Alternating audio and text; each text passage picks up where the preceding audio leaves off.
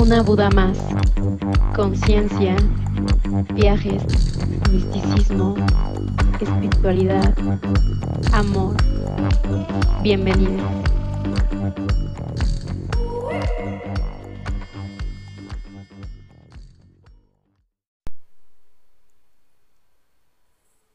Una oración clásica.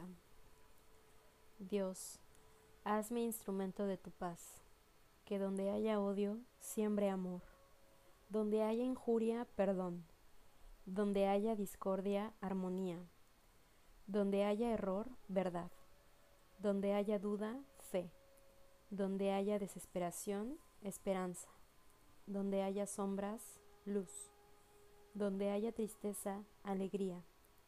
Dios, concédeme que busque no ser consolado, sino consolar no ser comprendido sino comprender, no ser amado sino amar, porque olvidándome de mí mismo me encuentro, perdonando se me perdona, muriendo en ti nazco a la vida eterna.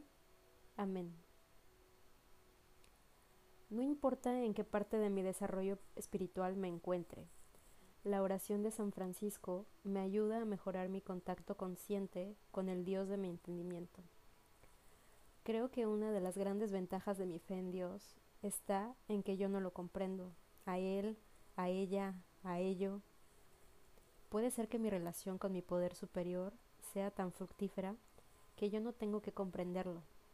Solo estoy seguro de que si practico el undécimo paso regularmente, lo mejor que pueda, continuaré mejorando mi contacto consciente, que conoceré su voluntad para conmigo y que tendré la fortaleza para cumplirla.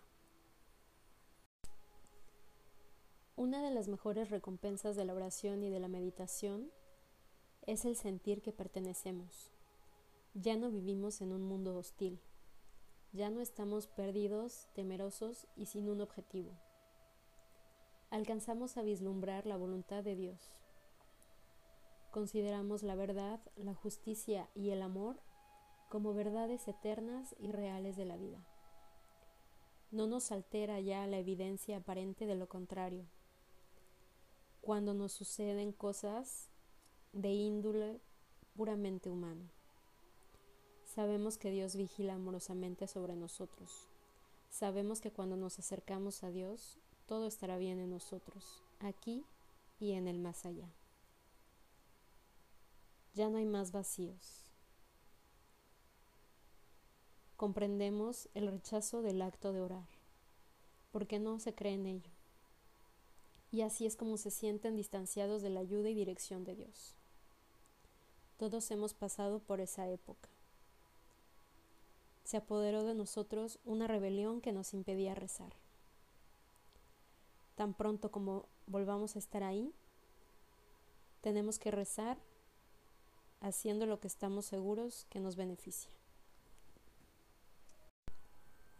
Dios, dame serenidad para aceptar las cosas que no puedo cambiar, valor para cambiar las que sí puedo y sabiduría para discernir la diferencia.